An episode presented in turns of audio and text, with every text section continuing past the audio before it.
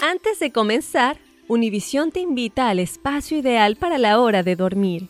Aquí, tú y tu familia podrán disfrutar de las más famosas historias de cama dedicadas para los chiquitines del hogar. Acompáñanos a explorar mundos llenos de aventuras, fantasías, sueños hechos realidad, animalitos y amigos verdaderos. Ya puedes encontrar nuestro primer episodio de Historias de Cama en Apple Podcasts, Spotify y Google Podcasts.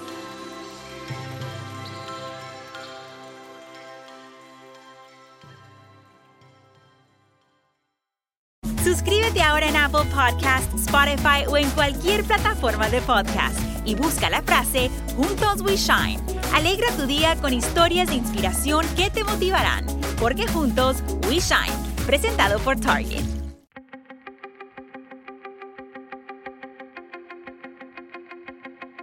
Temas importantes, historias poderosas, voces auténticas.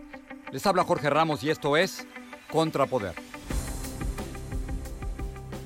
Bienvenidos al podcast. Hoy tenemos una conversación con Carlos Fernando Chamorro. Él es sin duda uno de los periodistas más incómodos que tiene el régimen de Daniel Ortega y de su esposa, la vicepresidenta Rosario Murillo.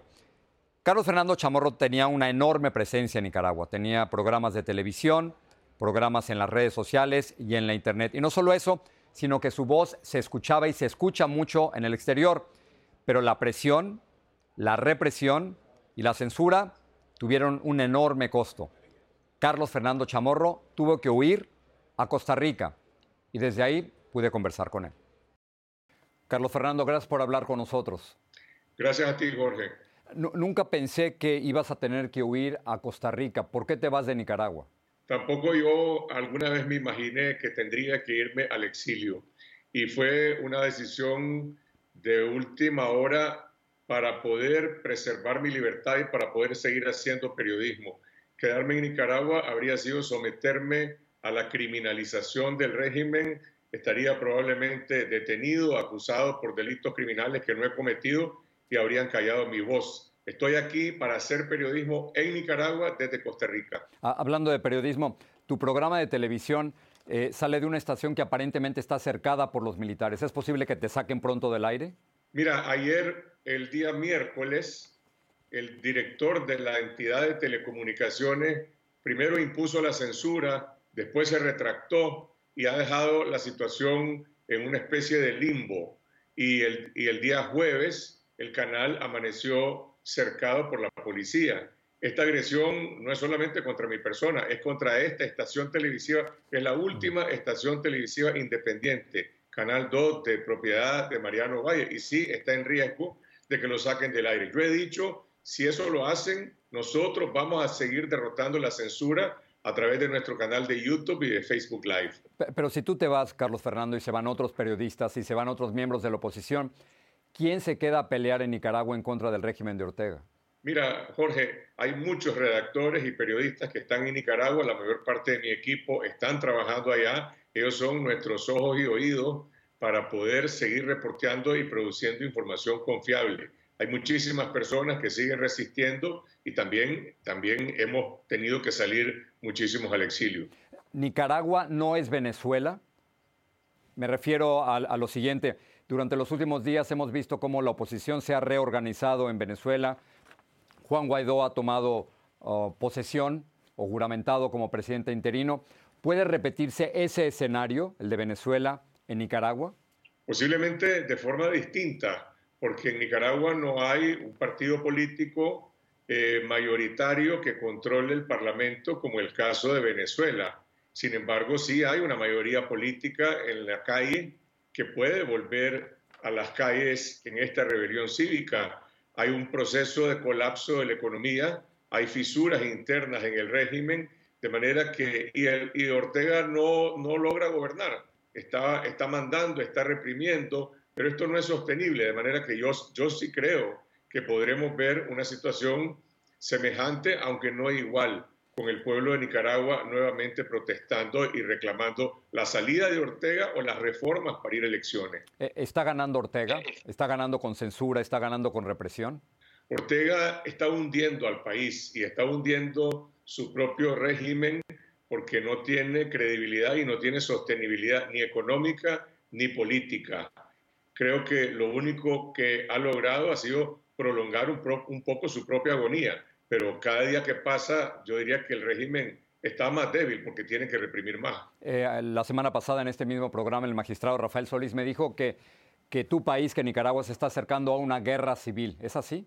Es un peligro, pero yo no creo, porque a pesar de que cuando se cierran todos los espacios la gente se ve incentivada a buscar el camino de la desesperación y de las armas, hay al mismo tiempo un convencimiento profundo en Nicaragua de que esta vez tenemos que lograr una salida política y una salida pacífica, porque es lo único que va a permitir que, el país no quede gobernado en el futuro por otro hombre fuerte, por otro caudillo. Nicaragua tiene que reencontrar un camino de, de civilidad y de una transición democrática. ¿Tú estás convencido de que al régimen de Ortega le quedan días, meses, semanas?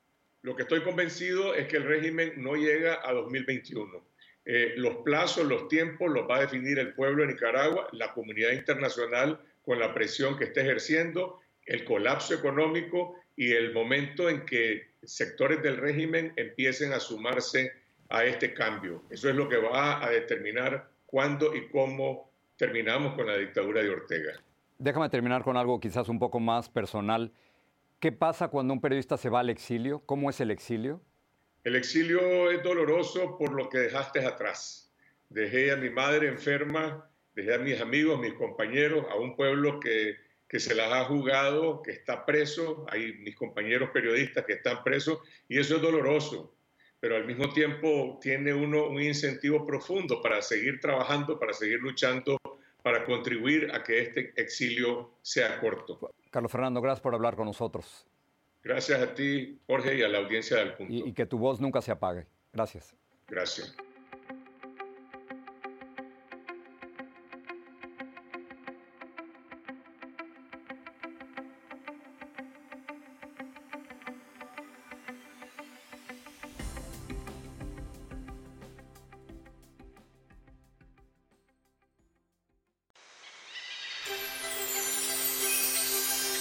Antes de irnos, Univisión te invita al espacio ideal para la hora de dormir.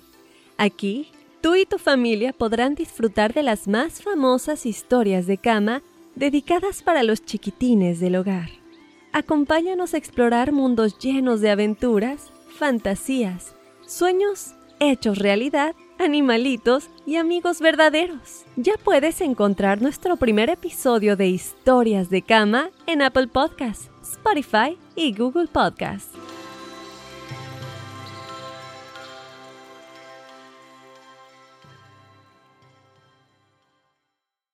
Hola amigos, soy Andrea Chediak. ¿Escucharon del nuevo podcast bilingüe Juntos We Shine presentado por Target? Ahí pueden oír las historias más inspiradoras de las personas extraordinarias en nuestras comunidades. Escucha Juntos We Shine por Apple Podcast, Spotify o en cualquier plataforma de podcast. Fácil, ¿verdad?